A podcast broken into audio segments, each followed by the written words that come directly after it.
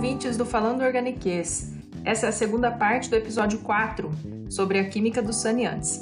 Eu sou a Daniele Rocha e continuamos com as professoras doutoras Maria Lair Saboia de Oliveira e Lima e Caroline da Costa Silva Gonçalves. Elas são duas dos quatro autores do artigo que foi capa da revista Química Nova, que tem como título A Química dos Saneantes em Tempos de Covid-19. Elas estão nos ajudando a entender o organiquez desse tema que a gente já viu um pouquinho dos princípios de funcionamento na primeira parte desse episódio, e agora a gente vai entrar em detalhes de como, na prática, a gente consegue deixar esses produtos mais eficientes e também mais seguros. Vamos lá?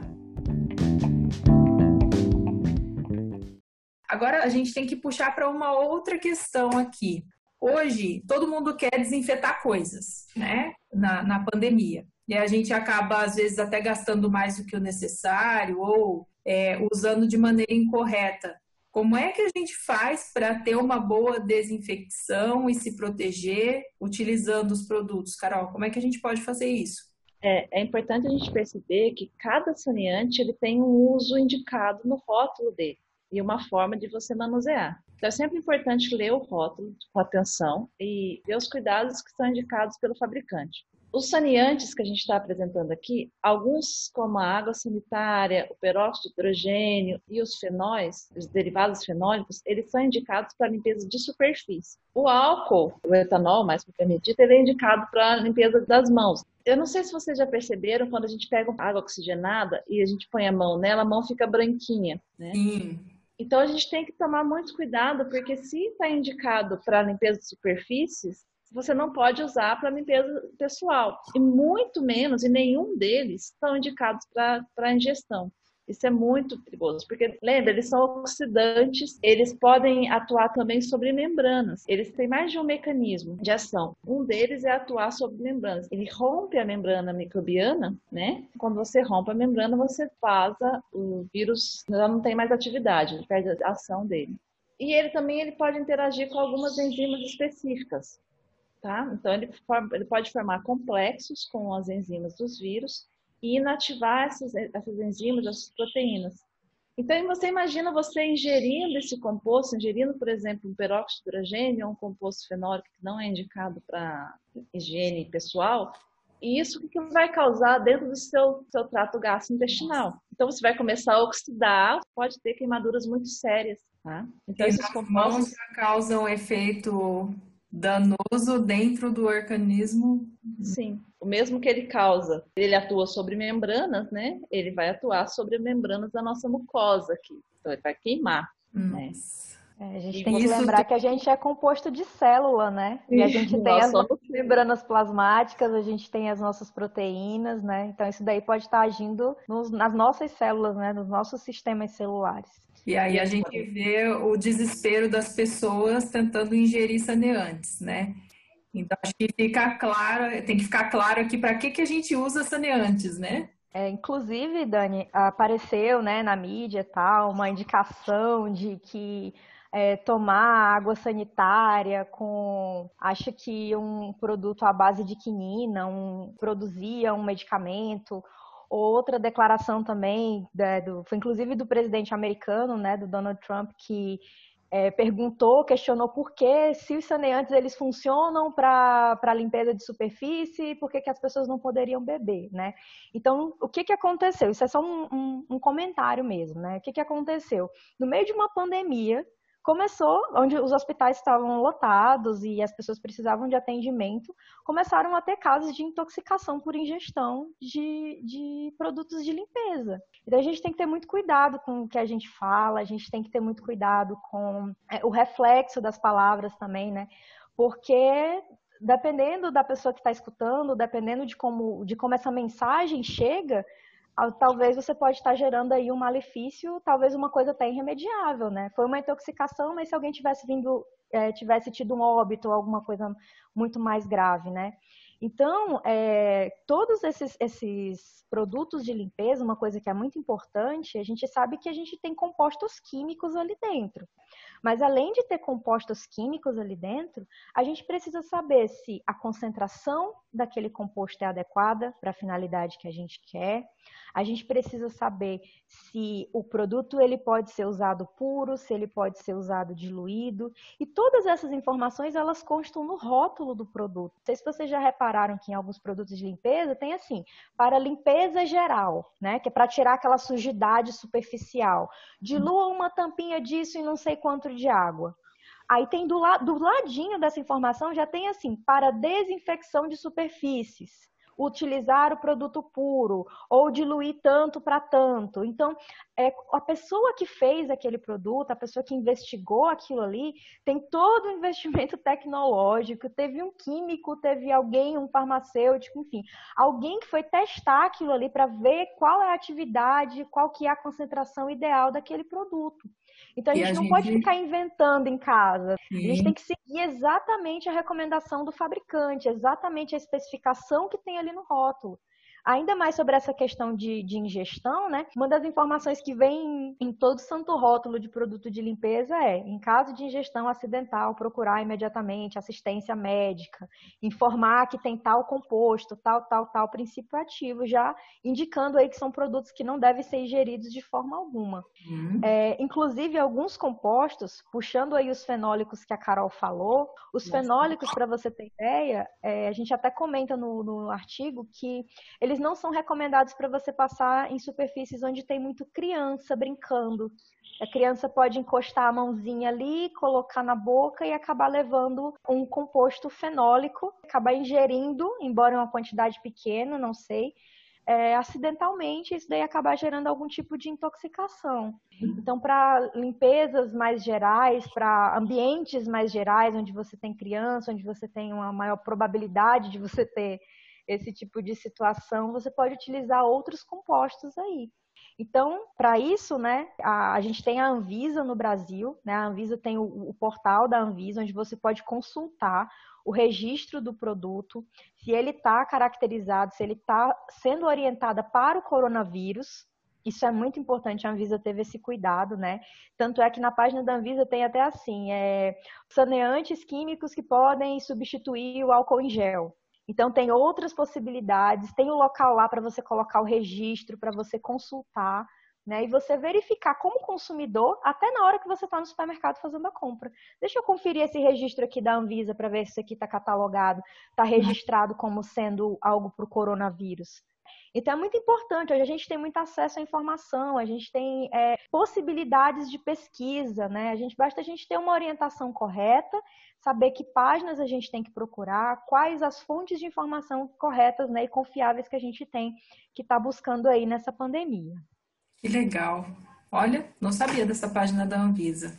Então, além da gente usar lógico, né, fazer o uso correto, né, se é de superfície, não usar na pele e principalmente não beber, né, não ingerir. Principalmente. Mas a questão da concentração, a gente viu aí com o exemplo da, da água sanitária, que não é porque eu vou colocar mais que ele vai agir melhor, não é porque eu vou colocar menos que eu estou economizando e vou fazer, ter um efeito, né, fazer uma ação eficiente. Então, seguir o rótulo. Exatamente. Essa, essa ah, questão, Dani, de seguir o rótulo, né? A gente faz até um chamado para produtos de fabricação caseira, né? Às vezes hum. a gente, nossa, tal produto é muito bom, limpa muito bem, não sei o que tal. É, mas você não sabe exatamente qual é a concentração dos produtos químicos que estão ali, você não sabe qual o teor de cada coisa, se aquilo foi certificado, quem fez, quem produziu. Então, quando a gente fala do manuseio de, de, de, produtos químicos, é muito importante isso daí, é muito importante que se tenha um registro, né, de que, de que tal produto foi devidamente testado, que ele funciona, que você pode manusear com luva, sem luva, né? Até a própria questão da, da água sanitária, quando você olha lá na, na apostila do Conselho Federal de Química, o Conselho Federal de Química ele teve esse cuidado, né, de fazer elaborar um material para uso de água sanitária, né?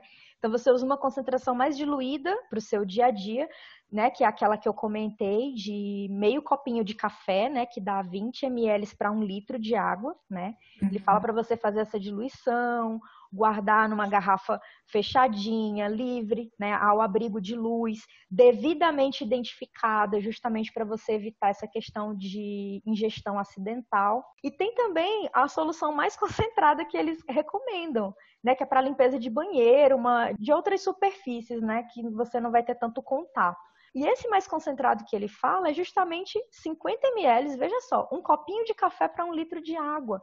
E o Conselho Federal de Química já recomenda o uso de equipamento de proteção individual mesmo para isso, né? Então veja só, se a gente fizer uma reflexão de como que a gente usa água sanitária, Será que a gente joga mais que um copinho de café ali no, no banheiro e um litro de água? Exatamente, a gente não sabe, a gente não para para fazer essas medições, né? Então, Sim. no meio dessa pandemia toda, eu acho que é até uma, uma questão de. é uma oportunidade para a gente se educar com relação a, a, ao uso desses saneantes, ao uso desses produtos químicos. A gente tem que lembrar que isso daí está indo para o esgoto, está sendo, tá sendo despejado de alguma maneira, né? Então a gente tem que ficar muito atento. Se eu não preciso utilizar tanto de um determinado composto, por que, que eu vou utilizar tanta água sanitária se muito menos da metade do que eu estou acostumada a utilizar faz um efeito significativamente melhor, né? Que é o que a gente viu aí até com relação ao a questão do equilíbrio químico. Do né? equilíbrio, né? então, é. Essa reflexão aí para gente. Sim, e uma outra reflexão que a gente estava falando aqui nos bastidores é sobre as estações de desinfecção, né? Que agora a gente as mãos já ficam né, super ressecadas de tanto sabão, de tanto álcool gel, né? Agora a gente tem estação de desinfecção para tudo que é canto e já está gerando uma polêmica, certo? E esses compostos, muitas vezes, eles podem ser tóxicos em grandes quantidades. E você tem, por exemplo, o fenólico, você tem um, um composto fenólico que é o triclosan, que é um derivado fenólico sintético, então ele foi produzido, ele é produzido em laboratório, não é natural e ele tem átomos de cloro na estrutura dele. Então, além do anel aromático, a hidroxila ligada no anel, que é o, que é o grupo fenólico, né? Ele ainda tem alguns átomos de cloro ali. O que acontece? Esse triclosan, ele é usado, por exemplo, em pasta dental. Então, você fala assim, ah, então é tranquilo de usar. É, mas ele já foi proibido na Europa. Então, na Europa, a EPA proibiu a utilização de, de triclosan em produtos de higiene. Nos Estados Unidos, ele foi parcialmente proibido a utilização desses compostos. Porque o que acontece? Esses compostos fenólicos, composto apolar, tem esse átomo de cloro, tem o anel aromático, ele acumula na, nas nossas células de gordura, tem um efeito cumulativo. Né? Então, ele já foi encontrado, por exemplo, no, no leite materno, ele Nossa. já foi encontrado no, em urina, tá?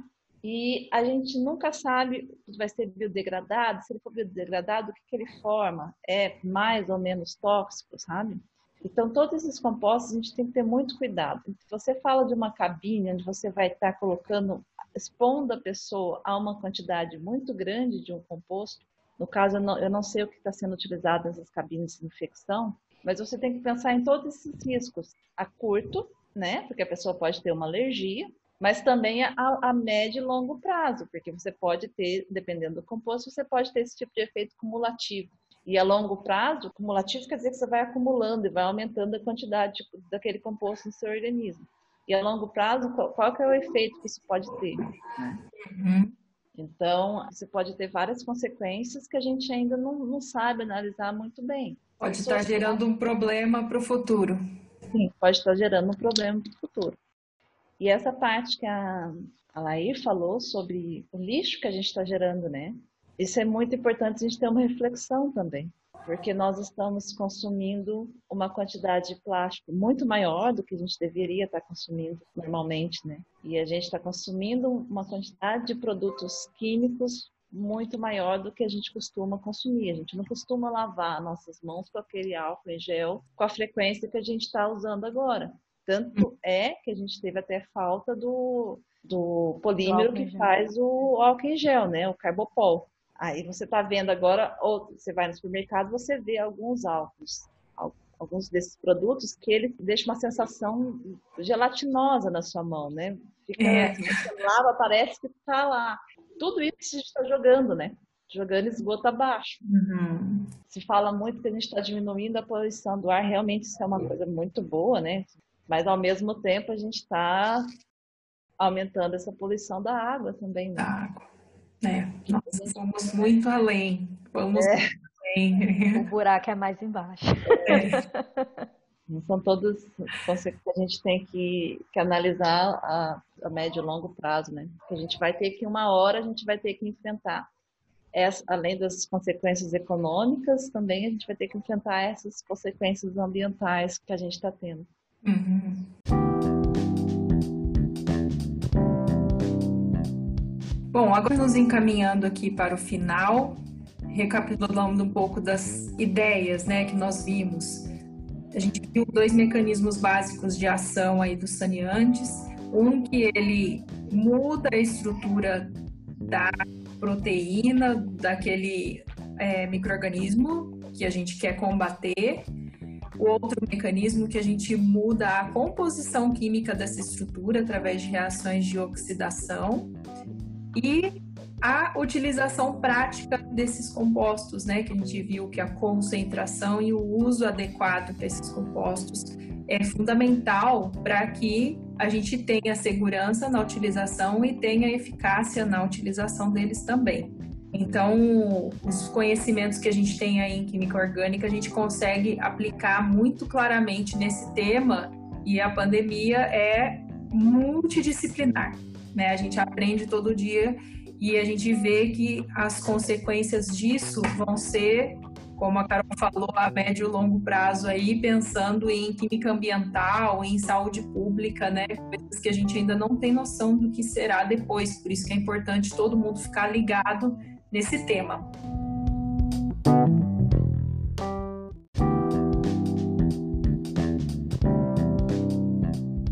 Carol, Lair, querem deixar uma mensagem aqui para os ouvintes? Uma mensagem final?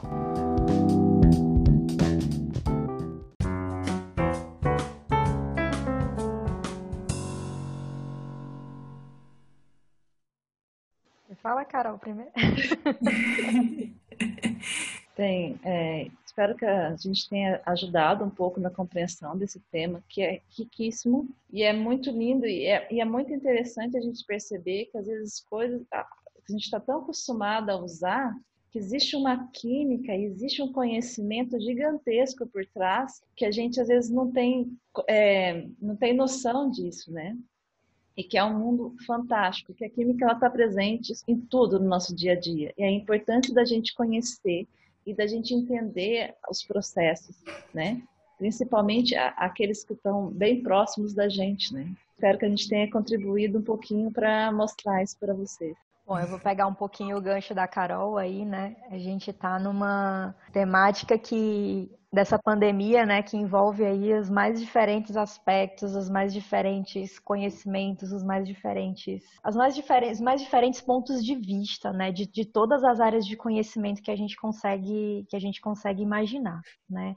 Então a gente espera aí que o bate-papo tenha sido bacana, que isso tenha contribuído aí um pouquinho para a visão das pessoas, né? Às vezes a gente tem muito aquela ideia de ah, para que, que eu vou ver química no ensino médio se eu não vou usar, se eu não vou isso? Bom, eu sou muito da ideia de que a gente precisa saber sim um pouquinho de tudo, porque a gente é cidadão e a gente faz parte de um, uma sociedade, né?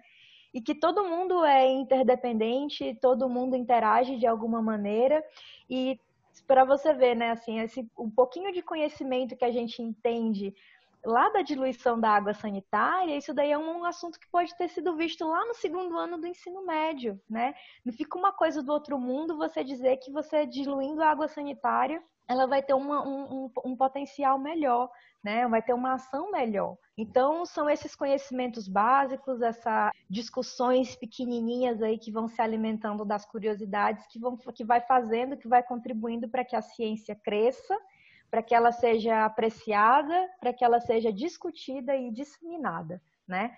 Porque hoje a gente está falando aqui, mas daqui a pouco alguém pode descobrir alguma coisa muito bacana que pode ser contra o que a gente está falando, né? E a pessoa pode ter uma comprovação científica disso, e isso é muito importante, é, é, o, papel da ciência, a principal colocação da ciência.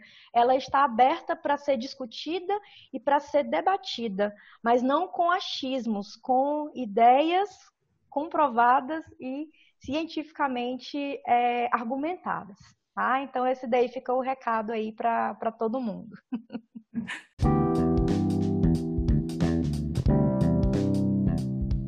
Nós encerramos aqui, então, o episódio 4 sobre a química dos saneantes. Mas mesmo no episódio de duas partes, o assunto não acaba aqui não, a gente tem muito para saber sobre isso.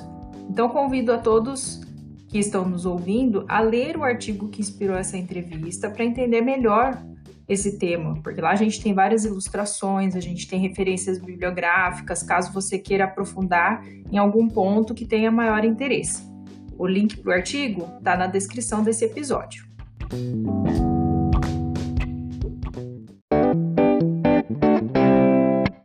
Vamos deixar a dica então. E falamos bastante, mas resumindo, os saneantes mais comuns, eles têm uma concentração correta de ser utilizada. O etanol, sempre na concentração de 70%, porque essa é a concentração que está dentro da faixa de maior eficácia. Então, está rolando aí pela internet receitas de como fazer isso em casa, você tem que comprar um produto que tenha uma procedência fiscalizada e pensando bem, a gente nem conseguiria fazer essa diluição em casa porque o etanol 96% já não tem mais acesso do público. A gente sempre compra um produto mais diluído do que isso. Quanto à água sanitária, ela é vendida na concentração 2, 2,5%, que é a mais comum, e a gente não vai jogar água sanitária pura. Como é que a gente dilui? 5 colheres de sopa da água sanitária em um litro de água. Essa é a concentração que vai te dar a melhor capacidade de sanitização.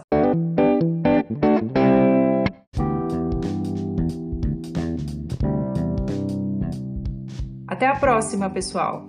Sigo falando organiquez no Instagram. Fale ciência, fale organiquez.